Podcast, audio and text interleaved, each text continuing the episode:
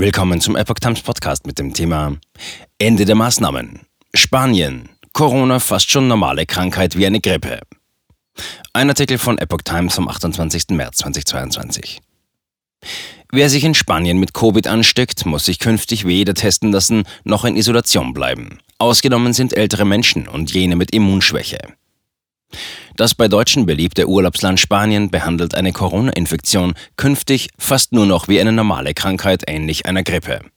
Wer sich mit SARS-CoV-2 infiziert und keine oder nur leichte Krankheitssymptome entwickelt, kann weiter ein normales Leben führen. Weder ein Test noch häusliche Isolation sind noch Pflicht. Nur für gefährdete Personen gelten die bisherigen Auflagen weiter. Dazu gehören Menschen über 60 sowie solche mit einer Immunschwäche, außerdem Schwangere und Mitarbeiter des Gesundheitswesens. Die Lockerung trat am Montag in Kraft. Damit sind von den einst einschneidenden Maßnahmen gegen die Ausbreitung von Corona in den meisten autonomen Gemeinschaften, die in etwa deutschen Bundesländern entsprechen, nur noch die Maskenpflicht in öffentlichen Innenräumen sowie in Bussen, Bahnen und Flugzeugen übrig. In Galatien gelten zwar noch die 3G-Regel, geimpft, getestet oder genesen, beim Betreten von Krankenhäusern und Seniorenheimen sowie Obergrenzen bei den Gästen pro Tisch in Gaststätten.